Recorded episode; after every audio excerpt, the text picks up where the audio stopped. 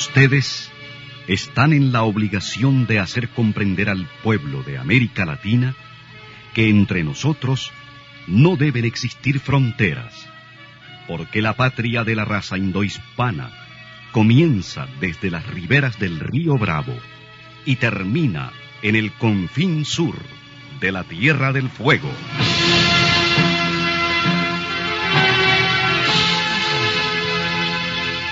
Sin fronteras. Un recorrido por los campos sin límites de la información, la música, la cultura, la economía y el deporte. Los hechos y los hombres que todos los días construyen un mundo sin fronteras. Muy buenos días, bienvenidos y bienvenidas a Sin Fronteras. Miércoles 14 de febrero, digo, de octubre, y mira, mí estoy con el día, con tu día.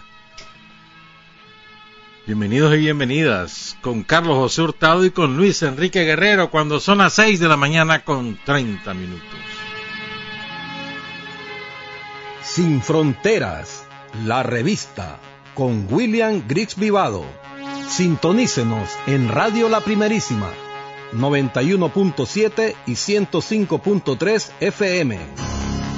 En la web www.radiolaprimerísima.com en Bluefields, Radio Única, 105.5 FM, Radio Bluefield Estéreo, 96.5 FM, Radio Caribe en Bilwi, 100.9 FM, y Radio Qué Buena en San Isidro Matagalpa, 104.5 FM.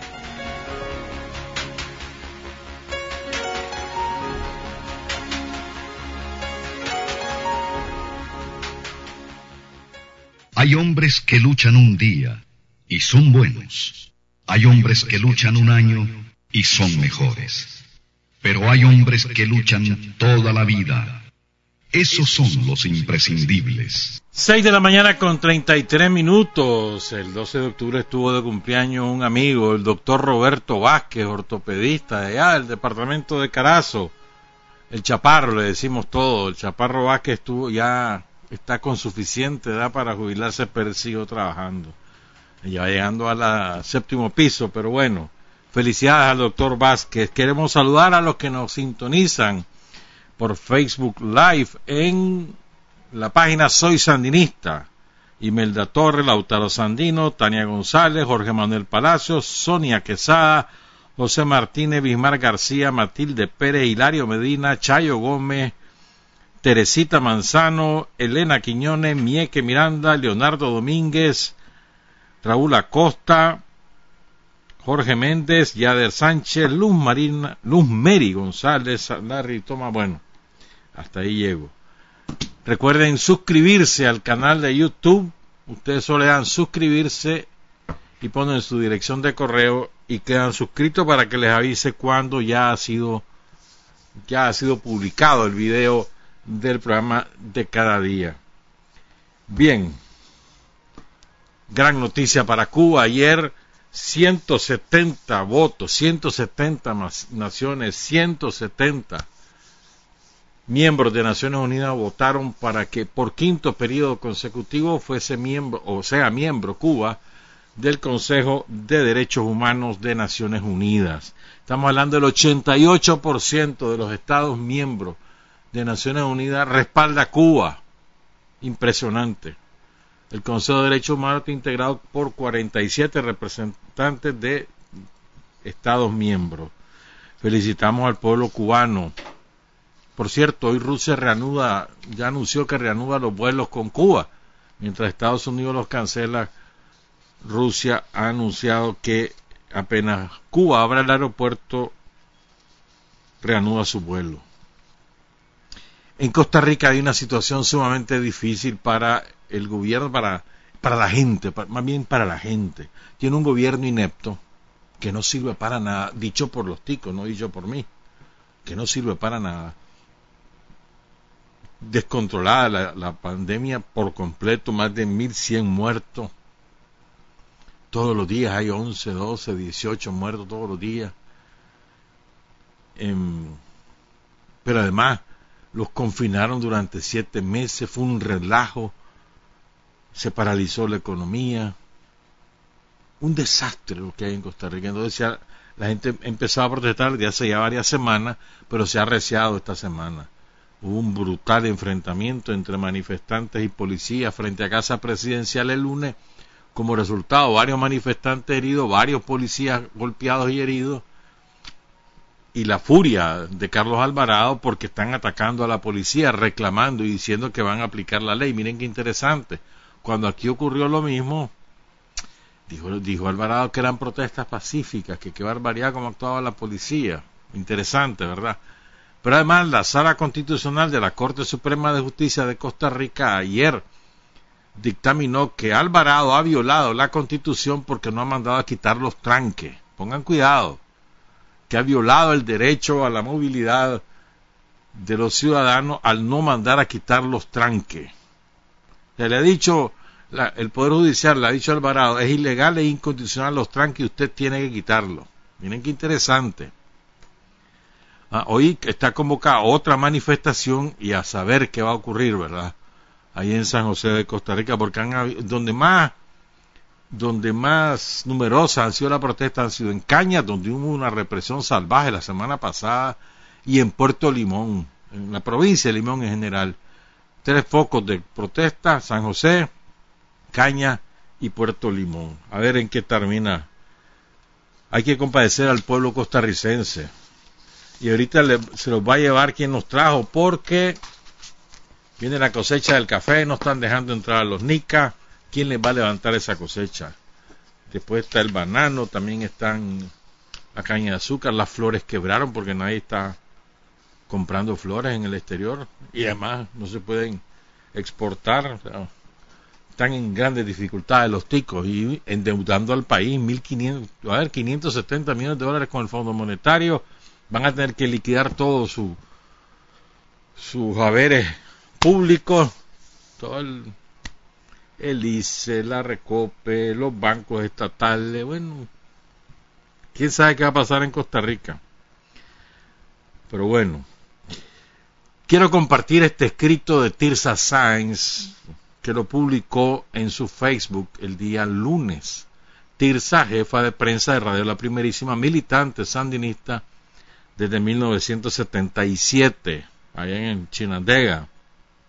Por cierto, fíjate que Tirsa me estaba contando que ella estuvo en la evacuación de Corinto. ¿Te acordás que les conté el lunes lo que pasó en Corinto? Ella estuvo ahí y me estaba contando como, todo el sandinismo de Occidente, todos los militantes, la estructura orgánica del Frente Sandinista fue trasladada a Corinto para evacuar a toda la población. Y ahí no quedó nadie, incluyendo los dueños de prostíbulos, que salieron en calzoncillo.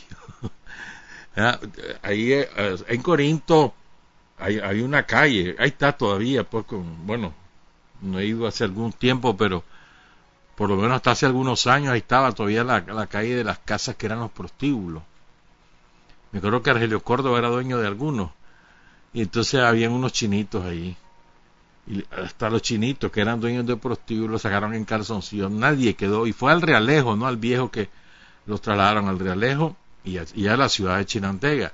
Pero oigan lo que me cuenta Tirsa. Mira qué interesante. Uno de los militantes del Frente Sandinista movilizado para ayudar a sacar a la población fue el que hoy un gran dirigente de, la oposición somocista, la antisandinista. Ya, que tiene una ínfula, el tipo que se la da así. él cree que es un gran intelectual y el pobre hombre no tiene proceso, no, no tiene proceso de pensamiento propio, repite como lorita, pero pobrecito. Pues estuvo de rector de la UNAL León, estuvo de rector de la UAM, y este individuo, al final te, te, recuerdo el nombre, este individuo estaba movilizado ahí y le dio miedo. Y se fue a pie. Después pidió ray y se fue para León. Ernesto Medina, cobarde. Le tuvo miedo y ahí estaban los sandinistas. Él se rajó, se fue para León. Mira qué interesante anécdota la que nos lo que tiene Tirsa San. Entonces, a propósito de Tirsa, ella publicó un comentario sobre la comandante Ana Julia Guido que es magnífico, es, una joya. Lo comparto al 150 mil por ciento. y lo quiero leer. Después vamos a hablar de San Fabián, vamos a hablar bastante de San Fabián. Dice Tirsa, cita primero la famosa frase del comandante Federico Pedro Arauz Palacio, cuyo aniversario es el próximo 17 de octubre, el sábado próximo. Estuvo de cumpleaños su mamá un día de esto, 92 años ya, cumple su mamá en Andaime. Pues bueno, entonces, dice Tirsa, no habrá fuerza humana ni técnica capaz de detenernos, dijo el comandante Federico Pedro Arauz Palacios. Bocay, Pancasán, Carlos Fonseca, Eduardo Contreras, Carlos Agüero, Julio Huitrago, Nandaime, la Operación Águila Sexta en la montaña, la cárcel, la derrota electoral del 90, nada de esto doblegó al sandinismo, menos los traidores, ni los timoratos, o los que dijeron que ya se había acabado todo y que no valía la pena seguir. Nada de eso doblegó al sandinismo. Hasta la Plaza de la Revolución costaba llenar los 19 de julio. Los sandinistas hemos cargado sobre nuestros hombros muchos dolores y nunca nos hemos arrodillado. ¿Creen ustedes que una mujer como Ana Julia Guido, que estuvo en la montaña, presa, con lepra de montaña, valiente, guerrillera, digna y firme, se va a poner de rodillas por la arbitrariedad de los yanquis? Si lo piensan, no conocen la madera de la que estamos hechas las mujeres del frente, dice Tirsa Sainz. busquen en la historia a las traidoras. Apenas se cuentan con los dedos de una mano. He visto a varios hombres de la extrema derecha disfrazados de periodistas celebrar la arbitrariedad en contra de Ana Julia Guido. Solo les digo una cosa, para que sus miserias puedan tener el tamaño de los ovarios de esta mujer, tendrían que nacer mil veces, y eso es imposible. Y dice Tirsa, no soy amiga de Ana Julia, nunca he hablado con ella, nunca la he saludado, nunca, pero sé de su enorme valía, de su caridad y firmeza revolucionaria. Solo recuerdo que por su sandinismo y origen de clase, Bolaños no la nombró jefa de la policía, y la mandó a retiro. Mis respetos a Ana Julia Guido, comandante guerrillera, nunca, nunca se lo dieron porque era mujer. El machismo que había en el frente, que sigue habiendo, porque no, no fijamos demencia, sigue habiendo. Pero que era una comandante guerrillera natural, pues.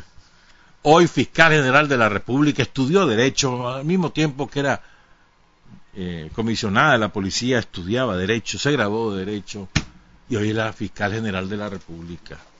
Una mujer de la cual nos sentimos orgullosos y honrados de que esté en el Frente Sandinista de Liberación Nacional. Saludos a la comandante Ana Julia Guido. Entonces hablemos de San Fabián, miren, a veces creo que nosotros mismos los sandinistas hemos cometido el error de no conocer a fondo los eventos para valorar la importancia, para calibrar la envergadura de las acciones que permitieron al Frente Sandinista tomar el poder político el 19 de julio de 1979, que le permitieron al pueblo nicaragüense derrotar y derrocar a la dictadura somocista. A veces no hemos calibrado adecuadamente. Y San Fabián, el evento de San Fabián, es incluso más importante en términos cualitativos en términos estratégicos, piense bien, es más importante que, que, perdón, que el asalto al cuartel de San Carlos que fue ayer o el al cuartel de Masaya que fue el 17. Fue, es más importante, ya le vamos a contar por qué. No tuvo la, la difusión en su momento tan grande como la que tuvieron los dos asaltos a los cuarteles, por obvias razones, son más espectaculares. Aunque ninguno de los dos tuvo éxito militar, en ambos casos una cobertura mediática impresionante y además tuvo un impacto en Managua. la balacera en Masaya, la gente corriendo. Aquí en Managua se cerraron las oficinas. Aquí había miedo. Me acuerdo muy bien de eso. Y lo de San Carlos, porque aunque era lejos y en aquella época se sentía más lejos todavía, ni siquiera había una carretera decente, ni camino de todo tiempo era eso. Se tardaban hasta 15, 16 horas en llegar a San Carlos. Hoy te pones en 5 horas y ya estás en San Carlos. Gracias a la carretera que Daniel hizo, por cierto, en paréntesis. Bueno, entonces eso tuvieron, ambos eventos tuvo un gran impacto. Incluso hay otro evento que fue de una valentía extraordinaria. Yo no recuerdo, no he podido este, encontrar los nombres de estos dos compañeros. Yo me acuerdo que como parte de la maniobra militar para atacar al cuartel de Masaya se puso un retén guerrillero en, en, lo que en aquel momento era el empalme a Ticuantepe, ahora es la rotonda. Entonces, eso ahí retuvieron para, perdón, ahí instalaron este retén guerrillero para impedir que llegaran los refuerzos de la Guardia a Masaya. ¿Saben cuántos guerrilleros habían ahí? ¿Saben cuántos pasaron como dos horas ahí combatiendo para impedir que llegaran los refuerzos de la Guardia? ¿Saben cuántos? Dos. A los dos los mataba la Guardia y después ya salió reforzando buscando esos nombres. Si alguien los tiene, por favor que me los pase. Pues son dos héroes. Entonces todo eso fue espectacular. Y puso en la agenda la fortaleza militar del Frente Sandinista, pero no tienen la importancia estratégica de San Fabián. Y se lo vamos a contar de la mano de uno de sus protagonistas. ¿Para qué vamos a inventar? Se lo vamos a contar de la mano y de la voz y del ejemplo del zorro, el Francisco Rivera. Pero antes de eso, quiero hacer algunas conclusiones porque no nos va a dar tiempo. Vean, ¿por qué es de importancia estratégica? Creo que hay que contar los antecedentes. Recuerden, miren, estamos hablando de 46 años de historia aquí.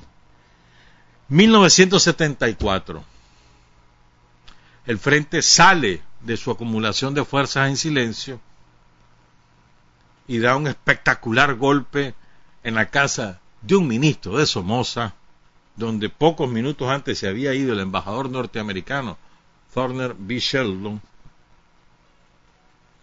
y logra la libertad de 14 prisioneros políticos, entre ellos miembros de la Dirección Nacional como Daniel Ortega, José Benito Escobar, pero además estaban ahí muchos otros compañeros, Jacinto Suárez, eh, Manuel Rivas Vallecillo, Em, ¿quién más? Lenin Serna, comandante Lenin, entre otros compañeros. Pues. ¿Verdad? Esa es la salida de la etapa de acumulación de fuerzas en silencio que había empezado después de la barrida que hizo la Guardia de las casas de seguridad, de la red de colaboradores y de los militantes muertos o prisioneros entre 1967 y 1970.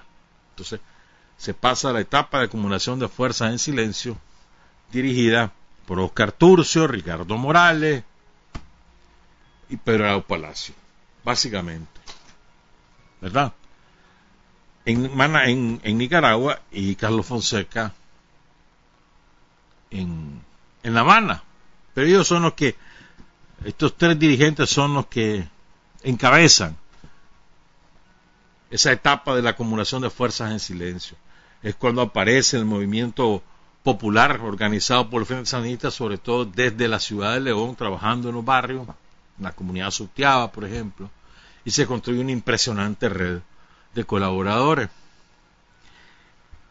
Esa etapa es interrumpida por dos eventos. El primero de ellos es el terremoto de 1972 y el segundo es el asesinato de los dos principales líderes del Frente Sandinista en aquel momento.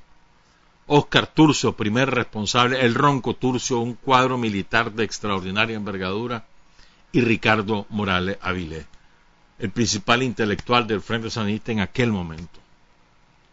eh, a pesar, también cae Juan José Quesada y Jonathan González en la casa de Nandami. Acabamos de, recordar su aniversario. Entonces, esos dos golpes, uno que es nacional, el terremoto de Managua, y dos es que es de la organización, la caída de sus dos principales dirigentes en el país. Pese a eso, el Frente tuvo la capacidad de organizar el comando que toma por asalto la casa de Chema Castillo. Incluso introdujo a Nicaragua guerrilleros que venían con esa misión. La capacidad que demuestra el frente en ese momento. Tomás fue el que se encargó de entrenarlo militarmente en una casa del crucero. Hubo otros compañeros que ahí ayudaron, como Charles Baltodano y Leonel Espinosa, que ayudaron a la organización de, de, de, de ese golpe. Pero la Guardia responde con una represión salvaje, pero salvaje. Y especialmente lo hace en la montaña especialmente, no únicamente, especialmente, porque además en las ciudades caen un montón de compañeros, presos o muertos en combate. Entonces, el frente eh, llega un momento determinado que tiene que pasar a la defensiva. O sea, esa iniciativa que había recuperado con el golpe del 27 de diciembre la pierde por la salvaje represión a la superioridad militar abrumadora de la dictadura que impone el terror, desata el terror. Una, carnicería, lo que hizo más de 3.000 campesinos asesinados solo en las montañas. Más de 3.000. Ahí en ese periodo cae Carlos Arroyo, cae Edgar Munguía, cae Jacinto Hernández, cae Carlos Agüero, cae Claudia Chamorro, cae Carlos Fonseca. Cae Carlos Fonseca, el líder, el jefe. Entonces era, era una etapa dificilísima. Esa era una de las dos características de esa etapa. La primera era la represión salvaje sobre el pueblo, especialmente los campesinos, y la eh, casi aniquilamiento de la fuerza guerrillera en ciudades y en el campo. Queda una columna pequeña de alrededor de 30 compañeros en la montaña, en las montañas de, de Guaslala, de Las Minas, de Rancho Grande, en esa zona queda un, un grupo de compañeros, pero acosados, les han destrozado su ruta de abastecimiento de alimentos, municiones y armas, porque han asesinado a los campesinos, los han obligado a salir de sus casas, han tierra arrasada, los han llevado a la fuerza a distintos centros como Río Blanco, por ejemplo, o el propio Guaslala, donde instalaron un centro de, o sea, obligatorio donde tenían que irse los campesinos a vivir. Entonces, toda esa es la situación, pero y, la, la, fuerza guerrillera del frente están diezmada. ¿Verdad? Entonces, ese es un factor. Y el otro, o sea, estoy hablando, la represión generalizada, el arrinconamiento de la fuerza guerrillera y su, su casi aniquilamiento. ¿verdad? la cantidad de compañeros que van cayendo presos uno tras otro, como Tomás que cae en febrero del 76 junto con Charlotte, Juan José Úbeda cae en el lado de Chichigalpa, Chinandega, etc. una serie de compañeros que caen presos. Cuadros del frente, cuadros organizativos, organizadores, perdón. Entonces, esa es la segunda característica. Y la tercera es la división del frente sandinista. Estaba partido en tres. Partido, y además con, una, con un ácido enorme entre los compañeros dirigentes. Ácido, ácido.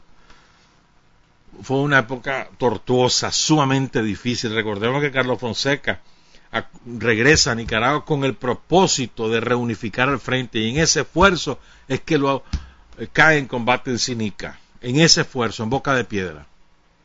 Pero él venía a eso, a reunificar al frente, iba buscando al jefe guerrillero de la montaña en ese momento, que era Henry Ruiz.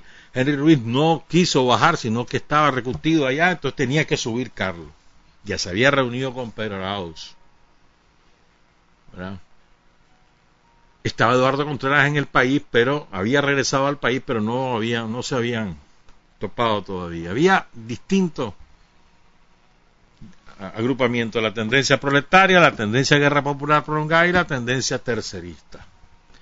Eh, ese era un, pleito durísimo, durísimo, que no solamente trascendía la, a la, ¿cómo te diría yo? a las organizaciones intermedias del Frente Sanista, como era el Frente Estudiantil Revolucionario, el Movimiento Cristiano, o las organizaciones vecinales, no solamente ahí, sino también en la célula guerrillera, las células clandestinas mejor, de las ciudades. En la montaña poco se sabía, alguna cosa se sabía, pero poco.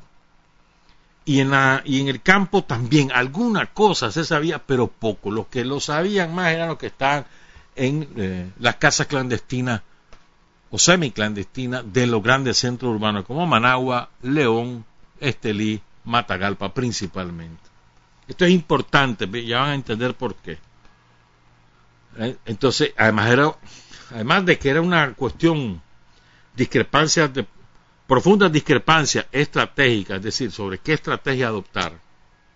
Los tres tendencias decían, sí, es la lucha armada, pero ¿cómo tenemos que adoptar esa estrategia? Entonces, había, además que había en esas discrepancias estratégicas, también había una disputa por el poder dentro de la organización. Hay que hablar claro. Pues. También era una disputa por el poder. Entonces, en esa circunstancia es que ocurre San Fabián. Los hermanos Ortega, Daniel, Camilo y Humberto diseñan una, una ofensiva estratégica, un plan de ofensiva estratégica. Lo tienen aquí en la Cupa bien, bien hecho. Y sobre esa base comienzan a, atraer a distintos compañeros con gran experiencia que habían tenido entrenamiento en Cuba, ¿verdad? Para eh, iniciar la ofensiva estratégica sobre, esa, sobre ese plan. Es decir, le dicen, mira, nosotros queremos hacer esto, esto, esto y esto, ¿verdad? Venite con nosotros. Y eso es el, punto clave, el quiebre para lograr atraer a, un montón de compañeros con vasta experiencia es el plan que les presentan. Esto es muy importante. Ya lo vamos a contar ese plan de la mano del zorro. Y el otro aspecto que quiero resaltar es el papel de Camilo Ortega. ¿Te acordás que Tomás lo bautizó a Camilo como el apóstol de la unidad sandinista? Eso no es gratuito. Ahí van a escuchar algunas de las cosas que hizo Camilo. Que estamos hablando que hizo, no que dijo, que hizo Camilo. O sea, eh, eh, es sumamente importante. Ahora lo recordamos solo 26 de febrero, pero la verdad es que Camilo fue sumamente importante en, en abrir puentes de comunicación entre las tendencias y atemperar los ánimos. Tanto que Pedro Arauz, que era un hombre sumamente enérgico, se convierte en un hombre que trata de mm, calmar las cosas dentro de sus propios compañeros de tendencia. Pedro Aus comenzó porque él tenía la comunicación con Camilo. Entonces, en esa circunstancia ocurre San Fabián. ¿Por qué es que San Fabián tiene, en mi opinión, la importancia decisiva en lo que viene después? Básicamente por tres razones. La primera, la primera, esta es muy importante para mí, pues. O sea, después de haberse preparado durante algunas, mm, como ocho semanas, diez semanas, en un campamento en Honduras, en el sur de Honduras, frontera con Nicaragua, sin haber sido nunca detectado por el ejército hondureño que era aliado de Somoza, después de ese entrenamiento riguroso con gente que viene, contiene experiencia guerrillera, este contingente le infringe a la Guardia Nacional. Nunca se supo cuánto exactamente, pero algunos compañeros calculan que alrededor de 20 muertos. Entre oficiales de academia y, raso de la Guardia Nacional, que los dejan cadáveres tirados en la carretera. Esto es de un impacto psicológico formidable en la Guardia Nacional, que no estaba acostumbrada a eso. O sea, gente de copete, de la clase dominante, que era de la academia, que se habían egresado como oficiales, caracterizados por ser asesinos, pero bueno, era su gente de la élite, allí, acribillada. Y además que no te salga ningún guerrillero muerto, ninguno. Entonces no solo es la victoria moral para la fuerza guerrillera, sino también es la derrota en el, en el, en el estado anímico de la tropa de Somoza. O sea, los acobardan más a la puchica, mirando, mataron, murió fulano, murió sultano. Tanto miedo que después se quedan en sus cuarteles y cuando habían operaciones guerrilleras en distintos pueblos de la Segovia, preferían quedarse, tenían miedo. Esto es sumamente importante. Segundo, moraliza a los guerrilleros. Entonces, aunque aquel ejemplo de San Fabián tardó en llegar al resto, por, por los programas de las comunicaciones de la época, cuando llega, le da una moral, una, un empuje moral formidable.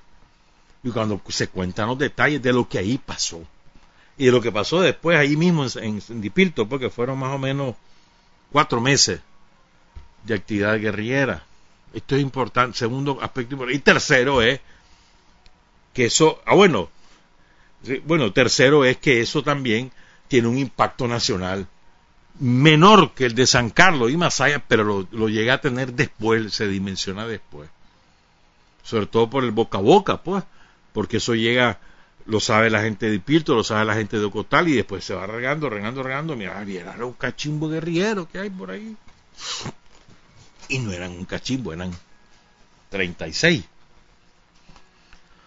¿Verdad? Entonces, esto coloca al frente sandinista a la ofensiva. San Fabián es el que coloca a la ofensiva al frente. Porque en términos militares, recordemos, San Carlos, y Masaya son un fracaso en términos militares, en términos políticos no, pero en términos militares sí. En cambio, San Fabián es un éxito total, político y militar. Esa es la gran diferencia. Y a partir de ahí el frente inicia la ofensiva. Sin embargo, esto tiene un costo enorme eh, para el frente también, porque debido a, la, a esa disputa ácida que hay entre los dirigentes del frente, no hay comunicación entre ellos, ¿verdad? Y el día del ataque al cuartel de Masaya, eso no se le avisa a, las otras tendencias y como resultado, Pedro Arauz Palacio es sorprendido en su casa de seguridad en los altos de Masaya, en aquella época no había esa carretera, y entonces cuando él oye la balacera y percibe lo que está ocurriendo, toma su vehículo y se va rumbo a Tipitapa y ahí lo agarran en un retén. Y tiene que bajarse disparando y, lo, y ahí muere. También cae Carlos Arroyo, también cae Marta Angélica Quesada. Cuadro valiosísimo por esa por ese problema de comunicación que hubo entre las tendencias. O sea, también tuvo un costo grande para el frente de, haber habido por lo menos comunicación, de haberse avisado entre ellos, mira, trate chiva que yo voy a, hacer acciones sin decir dónde, o tal vez por, lo menos avisar, si hubiera habido ese aviso, otro gallo nos hubiera cantado. Pero bueno, son parte de los costos de la guerra. Entonces, para mí es sumamente importante por lo ocurrido en San Fabián desde ese punto de vista, desde el punto de vista táctico, estratégico, moral, le permite al frente superar, iniciar la fase de superación de aquella, ah, bueno, una cosa importante, de aquella eh, defensiva en la que estaba, etapa de defensa, de defensa de la vida, de la vida. Esto es importante. O sea, una de las motivaciones de, de lo que eh, de todo mundo, de todos los que se involucran en la ofensiva de octubre, una de las motivaciones era la, salvaguarda de, su propia vida. Todos sentían que en la medida de que seguían a la defensiva y no tenían capacidad de, atacar a la guardia, en esa misma medida iban a ser aniquilados, que los estaban matando a cuentagotas, pues por todos lados los estaban matando y los estaban echando presos y que así como iban las cosas iban a aniquilar en términos estratégicos al frente sandinista. Y una de las motivaciones es esa aquí, o sea, o vamos a volar verga o nos matan a todos. Dicho en términos nicaragüenses, ¿me entendés? Es decir, siempre por eso hay que tener en cuenta aquella famosa axioma de la guerra. La mejor defensa es el ataque. Pero bueno, si estás preparado también. Y eso se aplica también en la política. Entonces, con toda esta introducción, vamos a hacer la pausa y cuando regresemos, compartimos con ustedes lo que el zorro dice en la marca del zorro, en el libro que fue preparado por y publicado por Sergio Ramírez. Son las siete con seis. Para decir la verdad hay cinco dificultades. Tener el coraje para comunicarla, la inteligencia para reconocerla, el arte para convertirla en arma, la capacidad para seleccionar a aquellos en cuyas manos será útil y la habilidad para propagarla. Está usted sintonizando Sin Fronteras. 7 y 10, es verdad, el compañero Guillermo Antonio Martínez nos trajo ese escrito, es verdad. Lo que pasa es que, bueno, entre tanta cosa que uno lee. Y aquí tengo los nombres de los tres, fueron tres los compañeros que ahí en el retén de Ticuantepe impidieron que la guardia llegara rápidamente a reforzar su cuartel. Fueron tres los compañeros, los tres cayeron. ¿verdad? Son los compañeros Manuel Sánchez García de Mazatepe y los compañeros de Nandamo, Norman, de Jesús López Porra, los López Porra, ahí en, Nandamo, año con año hacen acto para recordarlos no los olvidan los sanitas de Nandasmo. Manuel de Jesús López Porra, cuyo seudónimo era Hugo, y Rolando José López Porra, cuyo seudónimo era Jacobo. Honor y gloria a estos tres compañeros. No, no jugando lo que hicieron, ¿oíste? No jugando, hermano. Estamos hablando de un ejército como el somocista, con ametralladoras de todo calibre, con tanquetas, con tanques, y ahí se pararon los tres compañeros. Una maravilla, Le ofrendaron su vida. Entonces ahora, de la mano del zorro, vamos entonces a, a conocer los detalles de San Fabián. Les he contado los antecedentes antes para que nos ubiquemos. O sea, el frente está a la defensiva, nos están matando a todos, hay una persecución tenaz y hay una matanza generalizada de campesinos la fuerza guerrillera de la montaña está diezmada y arrinconada, sus redes de abastecimiento están destrozados y en esa circunstancia es que eh, se organiza lo que es la ofensiva de octubre. Y eh, el zorro cuenta que a él le, le, da la, le dan la misión, pero a le dice que se vaya al lado de, Rancho Grande, de, y de Wiwili, toda esa zona para reconstruir la red de apoyo a la columna a Pablo Úbeda.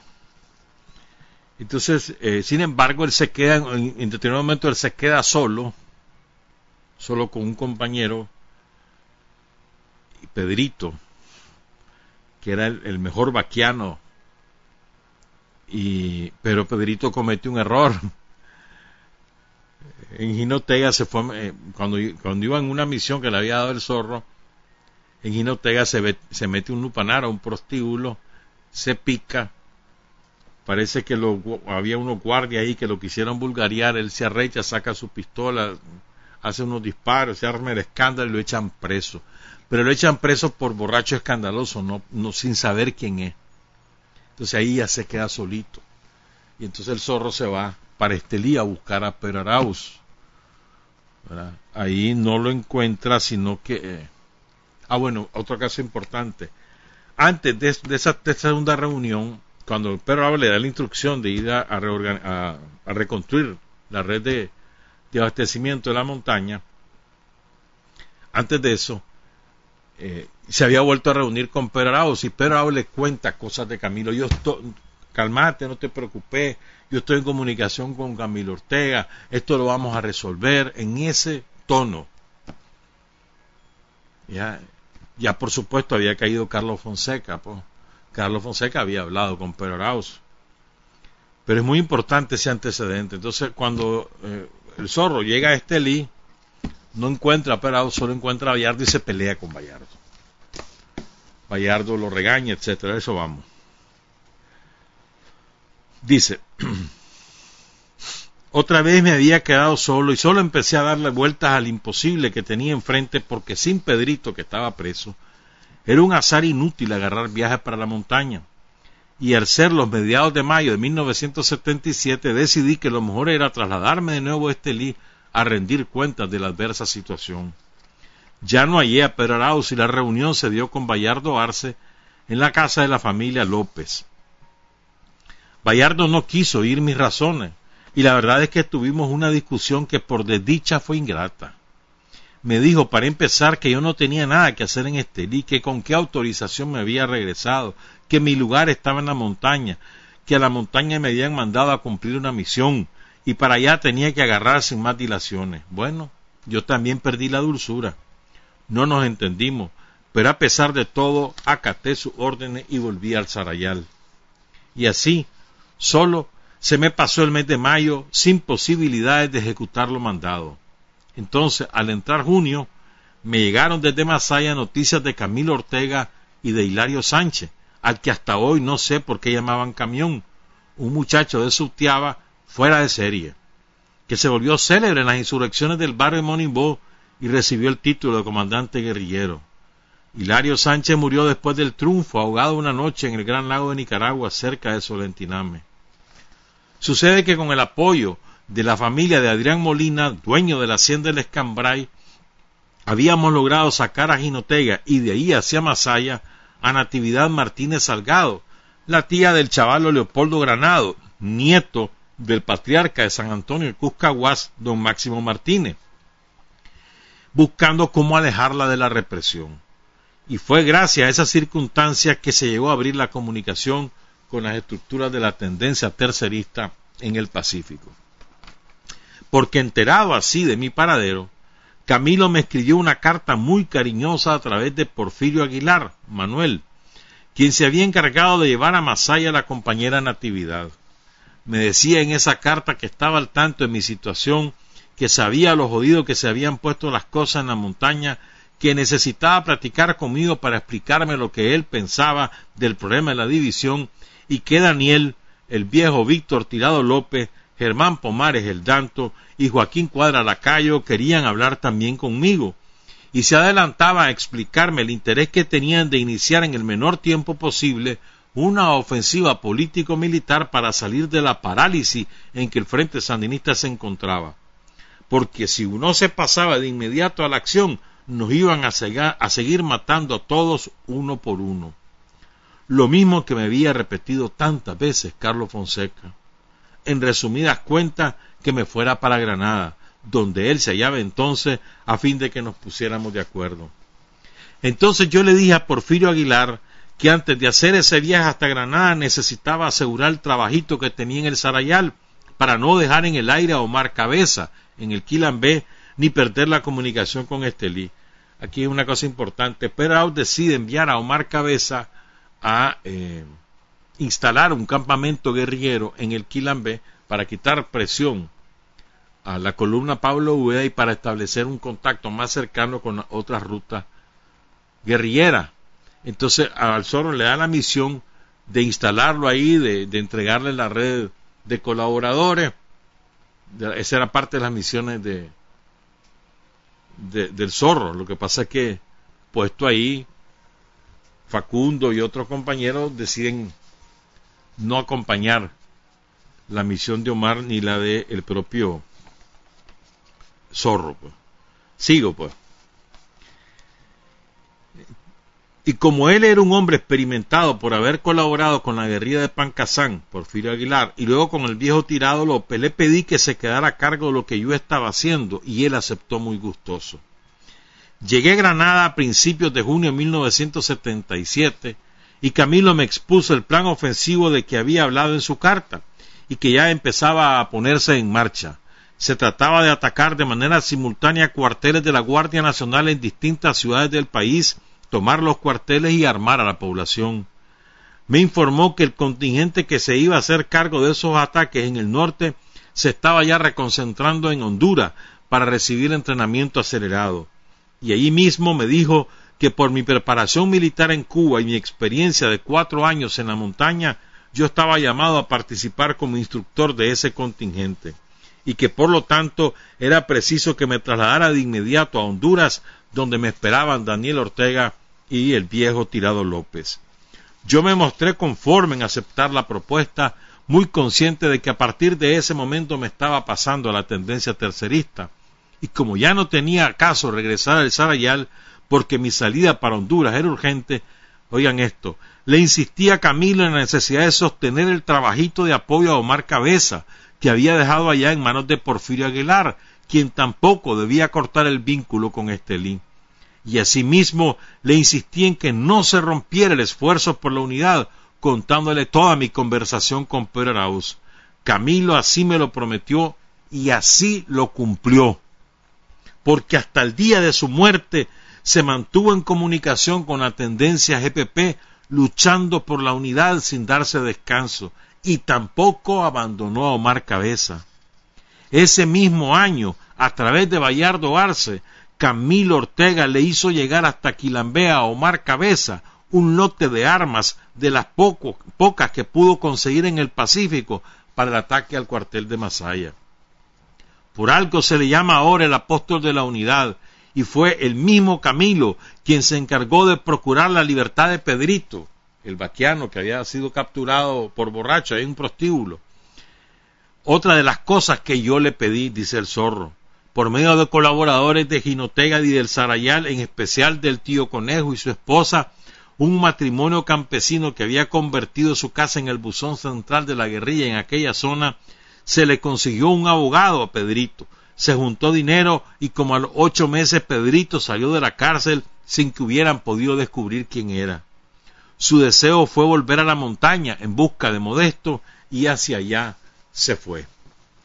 En ese mismo mes de junio emprendí el viaje a Honduras vía Chinandega.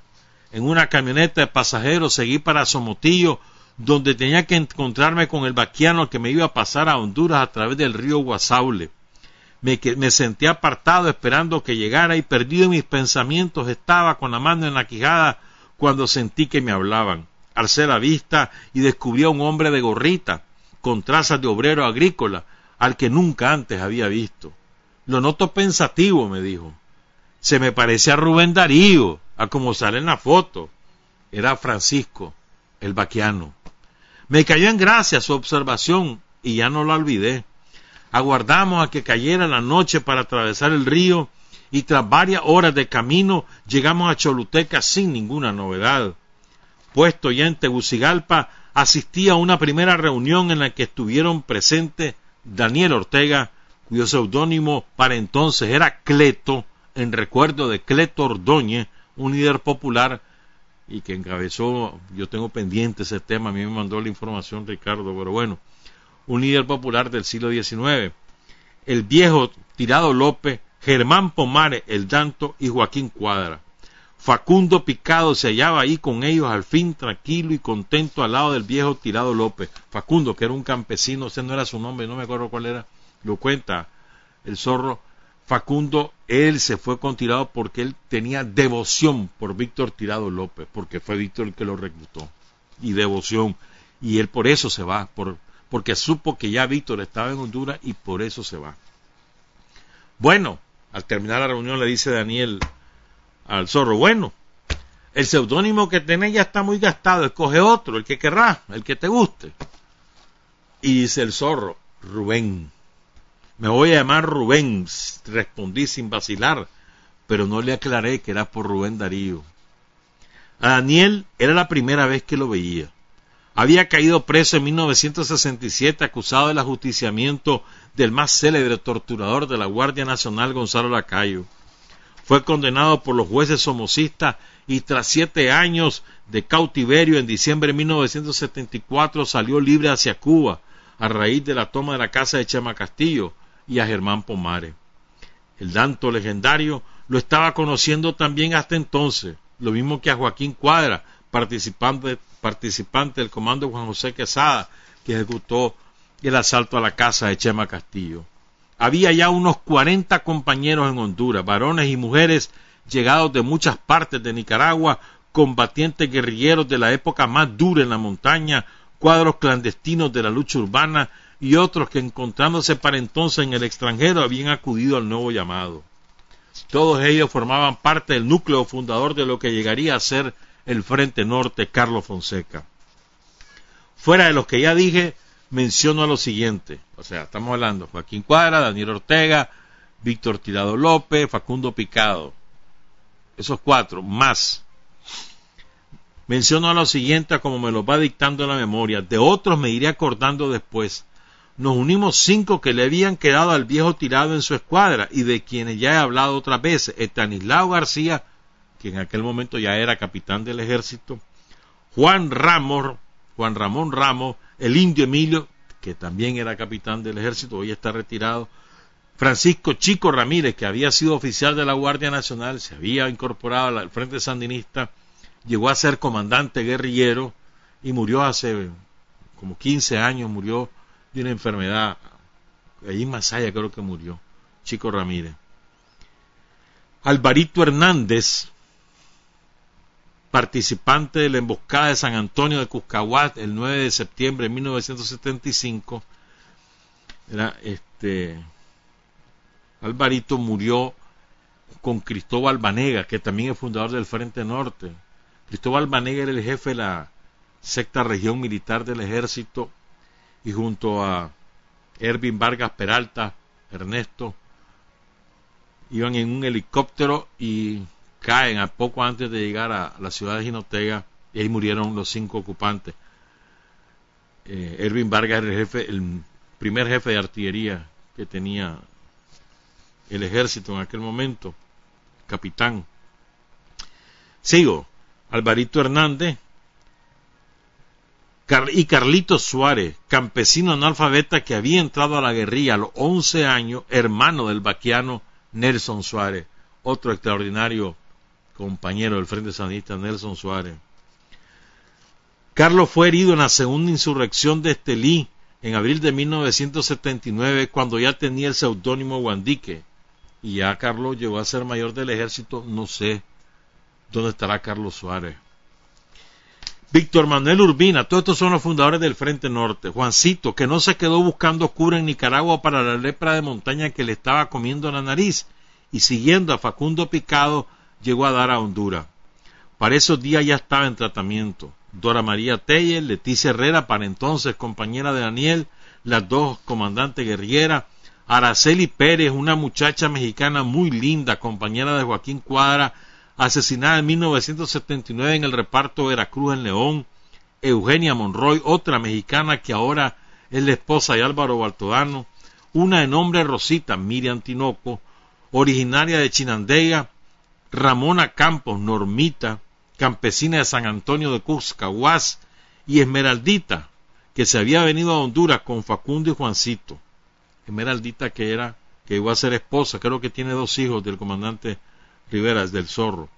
Heriberto Rodríguez, campesino originario de Nueva Segovia, viejo de andar en la guerrilla, Ulises Tapia Roa, que cayó luego combatiendo en Masaya, Cristóbal Banega, ya lo mencioné, del barrio Monimbó de Masaya, Luis Rivera Lagos Santos, también de Masaya, que también le decían, ahí se me olvida, ahí, después lo digo, que, también fue capitán del ejército, no sé qué, se habrá hecho. Elías Noguera, René, de Huaco, que llegaría a ser puntal del Frente Norte como jefe de la columna, Facundo Picado, que Carlos Manuel Jarquín y Roger de Sean Argüello, a quien yo había conocido en el cuartel de los Berbis en 1972, caído los dos en el reparto Veracruz en León junto a Araceli, Juan Ramos, ahora capitán del ejército, el Cuervo Guerrero, militante sandinista de los tiempos de Daniel, Jorge Sinforoso Bravo, gran jodedor y bromista que cayó en octubre de ese mismo año de 1977 en el puente de los Cabros cerca de Chichigalpa, cuando andaba con Lenín Serna preparando el ataque al cuartel de Chinandega. Oscar Benavides, de mi mismo barrio del Zapote, compañero de Filemón en las luchas sindicales, también librado de la cárcel en diciembre de 1974 y que iba a morir en Nueva Guinea en 1979. Emerson Velázquez, ahora capitán del ejército Emerson, que falleció hace unos tres meses, cuatro meses, víctima de la peste.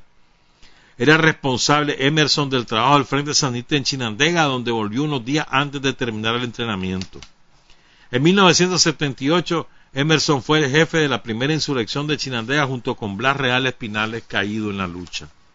Ahí en esa primera reunión que tuve con Daniel, el viejo tirado López, el Tanto y Joaquín, en otras posteriores con ellos mismos y en las conversaciones que sosteníamos entre los demás compañeros que nos disponíamos a entrar en combate, no se hablaba de encuevarse en la montaña, de aguantar plomo y huirle a la guardia.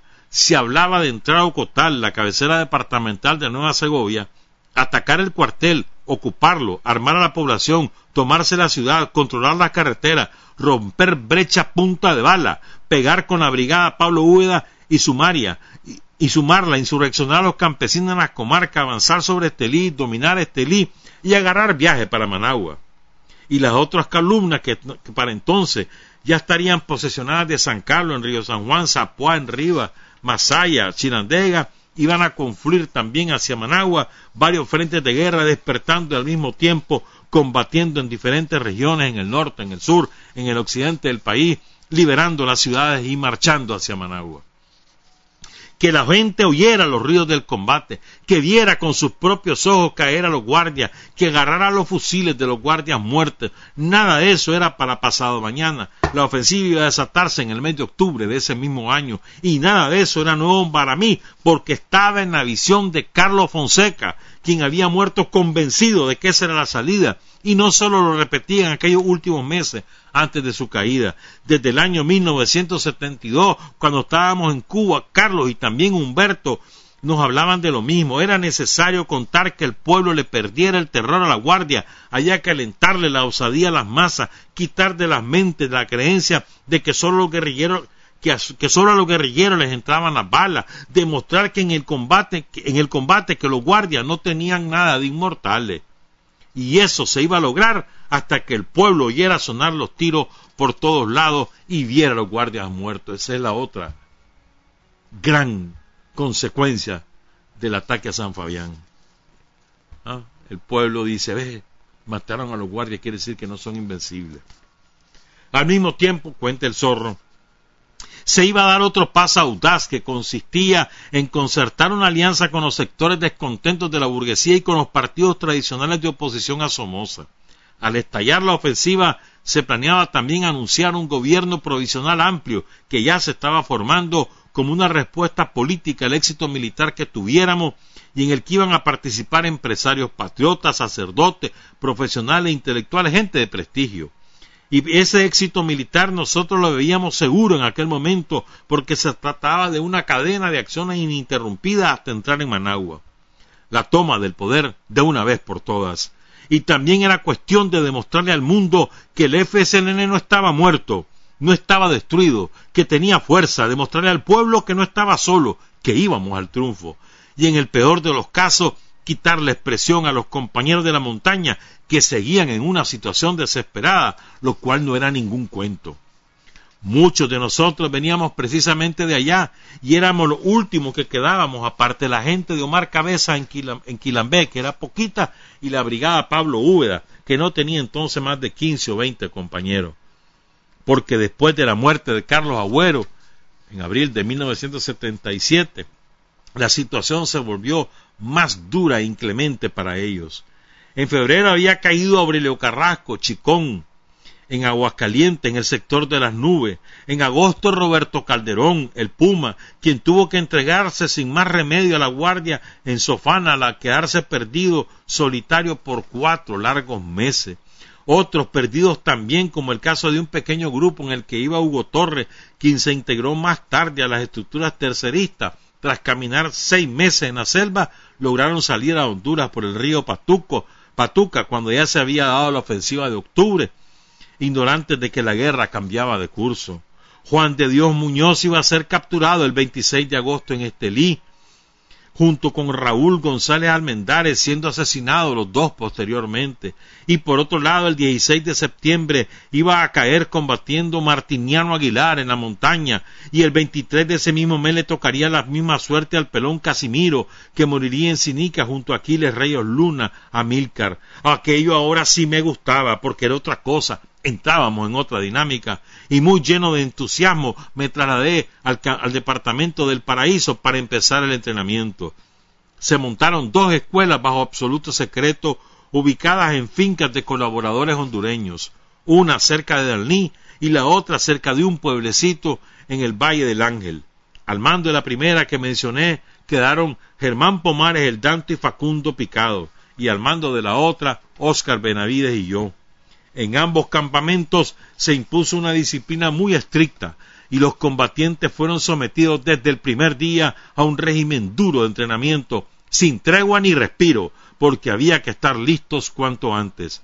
Y tan buenas resultaron las medidas de seguridad que no tuvimos ni un solo incidente de denuncia y el ejército hondureño no logró detectarnos nunca y mientras empezaban a funcionar las escuelas otros grupos se dedicaban al trabajo de exploración en Nueva Segovia, identificando la ruta, eligiendo los mejores sitios para levantar los campamentos y para ocultar los buzones de armas y comida, y buscando contactos en Ocotal para reactivar las redes de colaboradores desde los antiguos partidarios de Sandino hasta los de la época más reciente de 1970 y de 1975. Se trataba de revivir las estructuras golpeadas por la Guardia a raíz de la represión de 1975, cuando el trabajo en Macuelizo y Ocotal quedó desmantelado.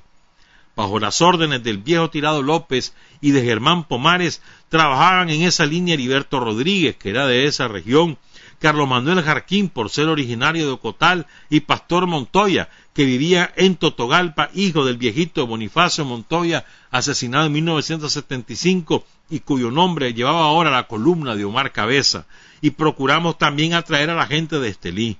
Yo le escribí a mi papá explicándole los nuevos planes, y Oscar Benavides le escribió a sus familiares para ganarnos a través de ellos el apoyo de los amigos y de los viejos colaboradores. El propio Germán Pomares, que era diestro en Ardides, se metió varias veces hasta Ocotal con Carlito Suárez, Heriberto Rodríguez y Carlos Manuel Jarquín para estudiar la situación del cuartel. Se sentaban en una banca del, del parque como ociosos que están platicando y en sus cabezas anotaban las entradas y salidas de los guardias, el número de centinela, la forma en que estaba defendido el perímetro y se puso en juego a partir de entonces otro elemento nuevo que iba a ser la propaganda. Gerti Levite se apareció un día en los campamentos de entrenamiento a tomarnos fotos y esas fotos se publicaron en los periódicos una vez que habían estallado las acciones. Los guerrilleros del naciente Frente Norte posamos frente a la cámara de Gerti empuñando poderosas armas de guerra, fusiles automáticos y carabinas, aunque a decir verdad los magazines no se correspondían con las armas. Si alguien se fijaba bien, se daba cuenta de que esas armas, así como figuraban en la foto, no servían para nada. Pero ya se acercaba la hora, venía octubre, y los incrédulos iban a saber que el Frente Sandinista existía y que estábamos decididos a la victoria.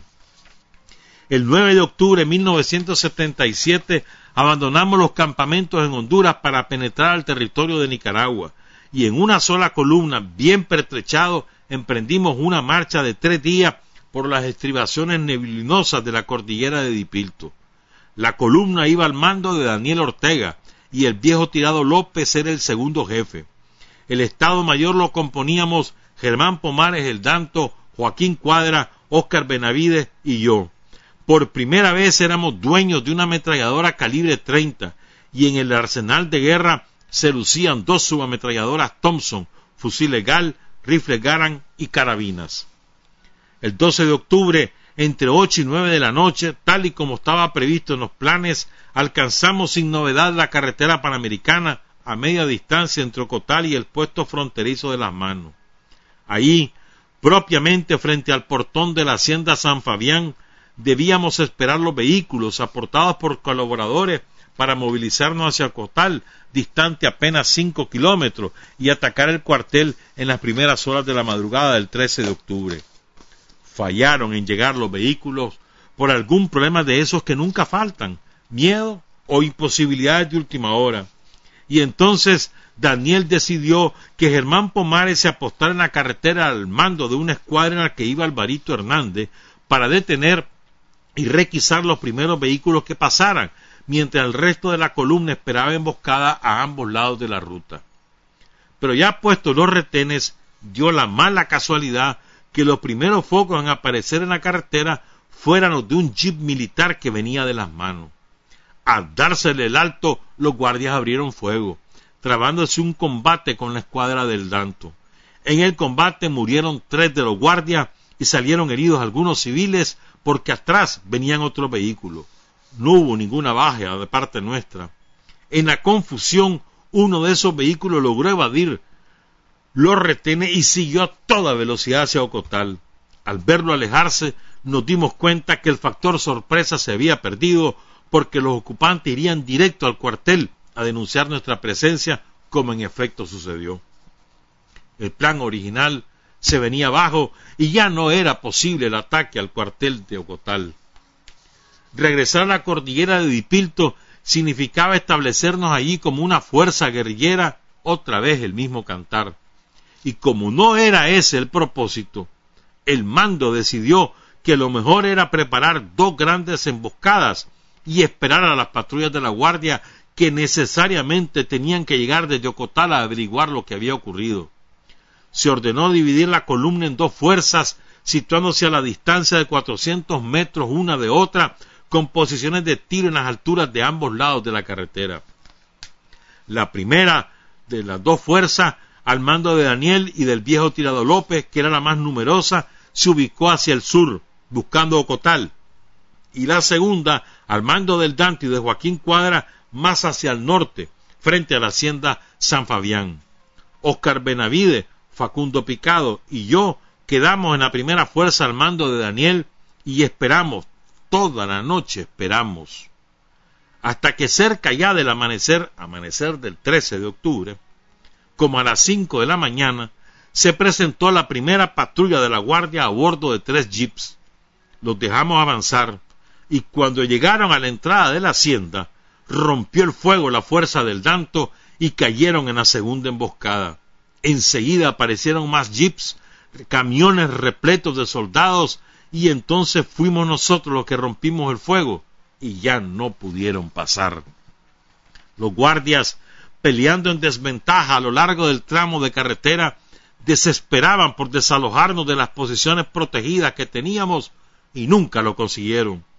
En esos combates comenzamos a usar los famosos niples, tubos de cañería rellenos de dinamita con una mecha pirotécnica confeccionado bajo la dirección de Leticia Herrera, experta en explosivos.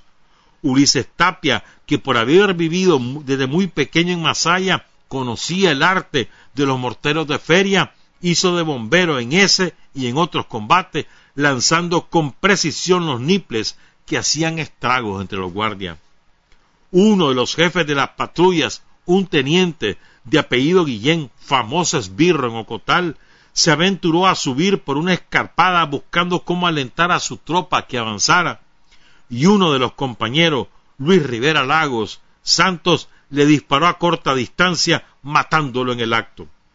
Le quitó la carabina M2 de ráfaga que llevaba, le quitó la pistola, una esclava y un reloj de oro macizo, el anillo de graduación de la Academia Militar y la documentación que andaba encima.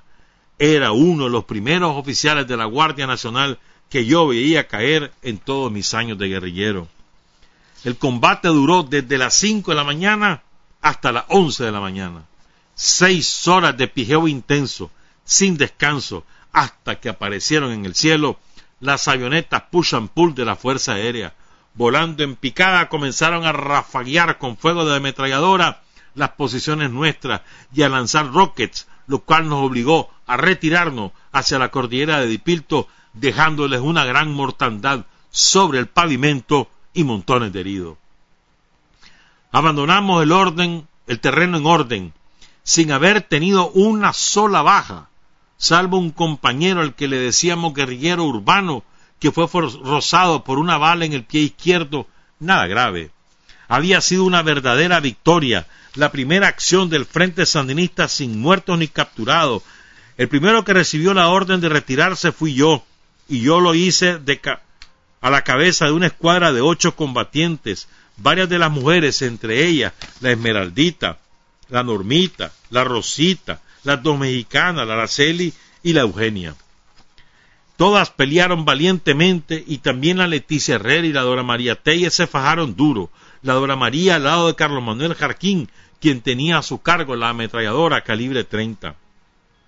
La madrugada del mismo 13 de octubre, las fuerzas al mando de José Valdivia que debían tomar San Carlos en Río San Juan, al otro lado del país, cumplieron con su cometido. Ocuparon el poblado y atacaron el cuartel, retirándose cuando aparecieron los push and pull. Había sido por eso que los aviones, ocupados desde temprano del día en San Carlos, llegaron tarde a bombardearnos a nosotros. No se dio el ataque a Rivas, falló el ataque a Chinandega porque mataron a Jorge Sinforoso Bravo, quien junto con Lenín Serna eran los responsables de dirigir la acción, como ya había dicho. El ataque al cuartel de Masaya tampoco cristalizó por fallas de comunicación con Camilo Ortega y solo ocurriría hasta varios días después, el 17 de octubre, la misma fecha en que cayó Pedro Arauz Palacio Federico en Tipitapa. Ese día, mientras asediaba el cuartel desde el parque y las torres de la iglesia parroquial, un retén de solo dos compañeros, que te mencionaba, que realmente eran tres, detuvo por horas en un puentecito de la carretera los refuerzos de la guardia que iban desde Managua hacia Masaya con tanquetas a la cabeza de la columna y no pudieron pasar hasta que mataron a los compañeros del retén. Se cerraron en Managua los bancos, los comercios, las escuelas. La guerra ya estaba en las vecindades del búnker de Somoza y la gente estaba oyendo los combates. Lo que sería el gobierno provisional se transformó en el grupo de los doce y el mismo 17 de octubre, día del ataque al cuartel de Masaya, sus integrantes publicaron en Costa Rica un comunicado de respaldo al Frente Sandinista que fue difundido en Managua y causó un gran impacto porque allí aparecían las firmas de banqueros, empresarios, sacerdotes. Somoza, encolerizado, ordenó procesarlos a todos por sedición. Los acontecimientos ocurridos durante esos días de combate frontal no correspondían en verdad a los planes trazados originalmente, pero habíamos logrado poner a la dictadura a la defensiva y aliviar a los compañeros de la montaña, porque la guardia, ocupada en defenderse y reforzarse donde la estábamos atacando, se vio obligada a retirar tropas de Celaya Norte, debilitándose así el cerco que encerraba a la brigada Pablo Úbeda. Ya reunida toda la columna, llegamos al anochecer de aquel 13 de octubre a las primeras estribaciones de la cordillera de Dipilto, donde escogimos un sitio para acampar. Una baja imprevista tuvimos durante la marcha. El cuerpo guerrero se durmió en uno de los, altos. Lo dejamos atrás sin darnos cuenta de su ausencia. Y cuando Facundo Picado volvió a buscarlo con una escuadra de compañeros, no lo encontró. Hasta más tarde supimos de su prisión porque fue denunciado por un viejito campesino que le había dado refugio en su casa. Puesto ahí esa noche, puestos ahí esa noche, fuimos convocados por el mando y recibimos la orden de dividirnos en dos grupos, uno jefiado por el Danto, compuesto por quince compañeros, entre ellos yo, debía tomarse sin tardarse, sin tardanza el poblado de Mozonte en la vecindad de Yocotal. El otro grupo, con Daniel a la cabeza, seguiría subiendo por la cordillera para establecer un campamento permanente, base de las escuadras que iban a desencadenar acciones ofensivas de manera continua sobre los valles, las poblaciones y las vías de comunicación. La consigna era no aceptar combate en las alturas de la guerrillera, de la cordillera, perdón, salir a buscar al enemigo, hostigarlo. Tampoco nadie podía regresar a Honduras, se nos dijo, salvo para asegurar tareas logísticas. Y bueno, como ya me tengo que ir, vamos a ver qué, hasta dónde llegamos. Teníamos encima muchos días de entrenamiento constante, jornadas agotadoras de marcha desde Honduras hasta San Fabián, de San Fabián de vuelta a la cordillera de Dipilto, caminatas chabacanas en subidas por las crestas, agobiados por, bajo la carga de grandes pesos, explosivos, minas, municiones, y teníamos encima el desvelo, la tensión y la fatiga del combate. Todo el mundo estaba muy lastimado físicamente. Pero las órdenes eran no dormirse, no descansar, golpear y seguir golpeando. Y el 15 de octubre, cerca de las nueve de la noche, le caímos por sorpresa a Mozonte, dominando sin mucha vicisitud la guarnición que estaba defendida por cinco números entre guardias y jueces de Mesta, uno de los cuales salió herido en combate. Los capturamos a todos y al jefe de la guarnición, un sargento, lo enviamos desarmado a Ocotal para que diera aviso del ataque, a ver si se resolvían a desplazar refuerzos y emboscarlo. Pusimos en libertad a los reos que tenían en la Bartolina del cuartel y cortamos las líneas del teléfono y el telégrafo. Reunimos a la población en la placita para celebrar un mitin político, compramos provisiones en las pulperías y después nos dedicamos a conversar tranquilamente con los vecinos. Asustados, nos preguntábamos si éramos guerrilleros cubanos y nosotros explicándoles que nada de eso, que habíamos nacido allí mismo en Ocotal, en Estelí, que éramos de León, de Managua, campesinos como ellos, obreros, estudiantes, nicaragüenses y la gente sencilla no salía de, su asombro porque nos oían hablar de la misma manera con su mismo acento. A la una de la madrugada nos retiramos en dirección a Bonete de las Trojes, otra vez sin ninguna baja y sin que aparecieran los refuerzos de Ocotal, llevándonos como trofeo la bandera de Nicaragua que izaban los guardias frente al cuartel. El 25 de octubre a las diez y treinta de la noche ocupamos el poblado de San Fernando, quince kilómetros al este de Ocotal, hicimos explotar una bomba de niple sobre el techo del cuartel y tras un ataque con fuerza, con fuego de ametralladora, conseguimos que se rindiera la guarnición. Recuperamos armas y municiones, volvimos a reunir a la población y en el mitin el alcalde de San Fernando fue conminado frente a todos a renunciar a su puesto. A las dos de la madrugada, tras comprar otra vez provisiones a los pulperos, iniciamos la retirada con destino a El Mojón, entre Mozonte y San Fernando. En la mañana siguiente, divididos en escuadras de cinco compañeros cada uno, logramos dar término con el mismo éxito a todos los otros operativos que nos propusimos, a veces varios el mismo día con apenas diferencias de horas. El, el, 11 de noviembre, a plena luz del día, ocupamos la hacienda del volcán, donde nos reunimos con los obreros agrícolas para explicarles las razones de la lucha. Al día siguiente, 12 de noviembre, a las 2 de la madrugada, asaltamos la finca Mi Ilusión, propiedad del coronel Carlos Orlando Gutiérrez, un esbirro de marca mayor que se hacía apodar el Ranger, comandante departamental de Nueva Segovia. Se le prendió fuego a la lujosa casa quinta que tenía allí para sus paseos y bacanales, y los reos de confianza que le trabajaban sin pagarle fueron puestos en libertad. Pocos días después Somoza lo destituyó y nunca más lo volvieron a nombrar ningún cargo. Y después sigue narrando otra emboscada, pero quiero este, leer la parte, esta parte. Dice, ya para entonces la Guardia creíamos que nosotros éramos miles de guerrilleros. Esa fue la impresión que deja. Después dice que a finales de, ese año, de 77 y principios del 78, la Guardia instala un campamento poderoso en las alturas de la cordillera de Dipilto, en un lugar que se llama El Rosario, para dirigir desde ahí las operaciones como hizo en Guadalajara y en Río Blanco. Entonces voy con esto último. Entonces, el 3 de febrero de 1978, todas nuestras fuerzas disponibles fueron concentradas bajo el mando de Daniel Ortega y cayeron de manera sorpresiva sobre el campamento.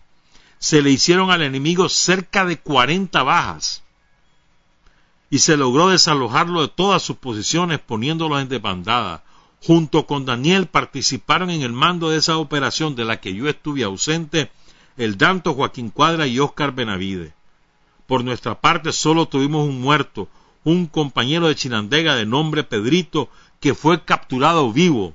Lo torturaron y lo despellejaron, le cortaron el pene y se lo pusieron al cadáver en la boca. Facundo picado fue herido por en la nariz por un charnel, pero a pesar de todos esos éxitos y de que nos manteníamos permanentemente a la ofensiva, la situación empezaba otra, otra vez a tomar el rumbo que nosotros no queríamos. La Guardia reprimía ya indiscriminadamente en toda la región, asolando los valles, quemando los ranchos de los campesinos y desalojando por la fuerza caseríos enteros. Y ahora nos presentaba combate en la propia cordillera de Dipilto, con lo cual estábamos cayendo de nuevo en la vieja historia de la guerra de guerrilla en áreas de montaña, viéndonos obligados a pelear aislados en las alturas, lejos de la población. Además, el ejército de Honduras comenzaba a acercarnos en la altura, por el lado de la frontera en operaciones concertadas con la Guardia, dificultándonos el aprovisionamiento y las comunicaciones. durante una de esas operaciones de Yunque y Martillo, bautizada como Operación Veloz, los hondureños capturaron el 14 de febrero en el borde fronterizo a Oscar Benavide y el 10 de marzo capturaron a Aldanto junto con Ulises Tapia y Alvarito Hernández. Los sorprendieron dentro de una casa en la hacienda Peñablanca del Paraíso cuando se ocupaban de la misión de trasladar a la escuadra Joaquín Cuadra de Macuelizo a Dipilto. El Danto y los otros dos compañeros fueron llevados a la penitenciaría central de Tegucigalpa, donde ya tenían a Oscar Benavide. Y ahí el Danto, gracias a que era muy matrero, entró en grandes intimidades con los guardias y llegó a caerles en gracia, de modo que a través de ellos podía sacar correspondencia y comunicarse con Hugo Torres, que estaba de jefe de la retaguardia en Honduras. Después tuvieron que ponerlos libres a todos porque hubo una gran campaña internacional y los deportaron a Panamá a finales del mes de marzo. El Frente Norte, Carlos Fonseca, había servido en esa primera etapa de casi seis meses de lucha como una gran escuela de fogueo, como un semillero de cuadros de primera línea. Y ahora era preciso regar la semilla en otros puntos del país para fortalecer la continuación de la guerra insurreccional que seguía siendo el gran objetivo. No una guerra de guerrillas en la cordillera de Dipilto, sino la insurrección nacional de forma permanente, sin interrupción. Por esas razones es que se vio necesario romper el círculo vicioso y pasar a otra etapa distinta. No, no se trataba de hacer desaparecer el frente norte, sino de darle otro sentido. Y son distribuidos al frente sur, al frente occidental, al frente interno, a Masaya. Ahí quedan algunos también en el propio frente norte, en la parte de Macuelizo. Leo la lista de los participantes de San Fabián. Daniel Ortega, Víctor Tirado, Germán Pomares, Francisco Rivera, Facundo Picado, Óscar Benavides, Cristóbal Vanegas, Alvarito Hernández, Ulises Tapia, Miriam Tinoco, Aníbal García, Araceli Pérez, Carlos Manuel Jarquín, Víctor Manuel Urbina, Francisco Ramírez, Carlos Rojas, Ramona Campos, Leoncia Granado Martínez, Victoria de Jesús Gutiérrez Montiel, Leticia Herrera, Elías Noguera, Juan Ramón Ramos, Carlos Suárez, Eugenia Monroy, Julio Alemán Ortiz, José Luis Rivera Lago, el recluta, Joaquín Cuadra, Dora María Telles, Jorge Guerrero, Juan Salgado, Gustavo Villanueva, el guerrillero urbano, GU, Enrique Jardiel Mayorga, el poeta, Salvador Bravo, Manuel Plata, Gerardo Hernández y Etanislao García. Los héroes de San Fabián, el inicio de la ofensiva ininterrumpida hasta derrocar a la dictadura. Trabajar, avanzar, combatir, vencer, patria y libertad. Revolución es sentido del momento histórico. Es cambiar todo lo que debe ser cambiado. Es igualdad y libertad plena es ser tratado y tratar a los demás como seres humanos. Es emanciparnos por nosotros mismos y con nuestros propios esfuerzos. Es desafiar poderosas fuerzas dominantes dentro y fuera del ámbito social y nacional. Es defender valores en los que se cree, al precio de cualquier sacrificio. Es modestia, desinterés, altruismo, solidaridad y heroísmo. Es no mentir jamás ni violar principios éticos. Es convicción profunda de que no existe fuerza en el mundo capaz de aplastar la fuerza de la verdad y las ideas Revolución es unidad, es independencia, es luchar por nuestro sueño de justicia para Cuba y para el mundo, es la base de nuestro patriotismo, nuestro socialismo y nuestro internacionalismo.